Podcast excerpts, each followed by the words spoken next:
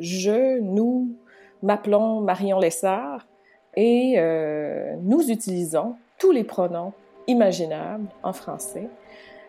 Et nous sommes un collectif de cinq personnes en un seul corps. Nous nous trouvons en ce moment dans une pièce aux couleurs pâles. Je suis une personne aux cheveux courts et euh, nous portons une chemise grise.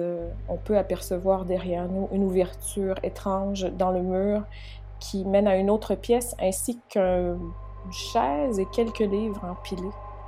Donc, on avait amené des lumières. C'est la seule chose qu'on avait avec nous et de quoi dormir parce que l'idée, c'était de pouvoir faire la passation complète entre l'artiste qui nous précédait et, et l'artiste suivante.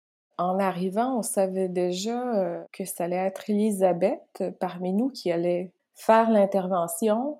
On était très ouvert à ce qu'Elisabeth euh, décide elle-même ce qu'elle allait faire selon ce qui était présent sur les lieux. Donc, on a utilisé la fenêtre pour créer un effet lumineux qui pouvait laisser penser à, quelque chose de surnaturel. Donc, euh, quand les gens, par exemple, cheminaient vers la maison, ils revenaient souvent à cette heure-là du canal et ils faisaient à ce moment-là face au coucher de soleil. Et la façon dont nous, on faisait intervenir la lumière sur la vitre donnait l'impression carrément d'une projection ou même d'un écran numérique. Mais là, au fur et à mesure où ils avançaient, ils se déplaçaient autour de, la fenêtre, il réalisait que c'était quelqu'un de réel et que tout simplement, c'était les spots qui avaient été disposés qui créaient cet, effet-là. Marion euh, Lassard s'est mis devant une fenêtre avec des projecteurs, des lumières sur elle et le tombe de nuit dort. Euh, on approche le, building avec cette euh, forme humaine comme très statique, assis devant la fenêtre, euh, comme un fantôme, comme une apparition de quelqu'un d'un autre temps. C'est pas juste moi qui ai été frappé par ça, mais il y avait un couple qui arrêtait leur voiture pour vraiment voir c'est quoi ça. La, madame était comme Oh my God, c'est quoi ça? C'est comme un fantôme. Ils ont arrêté pour euh, vraiment prendre une vision de regarder c'est quoi ça.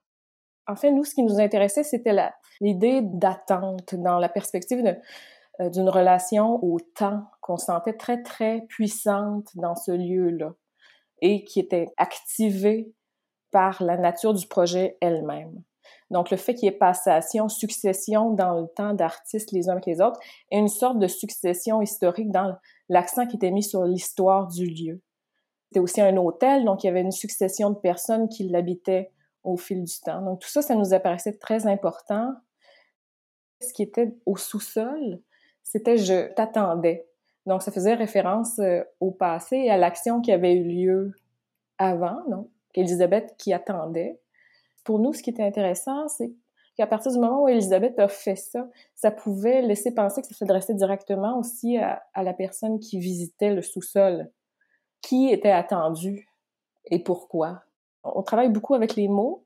Il y avait l'homophonie entre l'attente et l'attente, comme dans latence, qu'on trouvait intéressant. Euh, Elisabeth elle-même est très latente. Elle est toujours en train de, justement, d'opérer une sorte de tentative de passation entre le caché et le révélé. Elisabeth est très tournée toujours vers l'extérieur. Puis le seuil, que ce soit la fenêtre ou la porte, c'est toujours la limite entre un intérieur et un extérieur. Et puis une maison, évidemment, peut être vue comme, comme une représentation du corps, euh, donc euh, de la personne humaine qui aurait un intérieur, un extérieur. Évidemment, c'est questionnable, mais c'est une des représentations possibles. Le rapport entre l'attente et la latence nous faisait penser aussi à quelque chose de spectral. Donc l'idée justement d'une présence euh, fantomatique un peu caché qui serait révélé, qui deviendrait une apparition.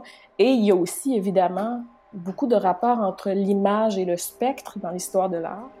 Et, euh, et, là, on pourrait étendre ça entre un rapport entre l'image, le spectre et les projections, l'écran, euh, le rapport à l'image et la fenêtre. Donc tout ça faisait pour nous une succession assez logique.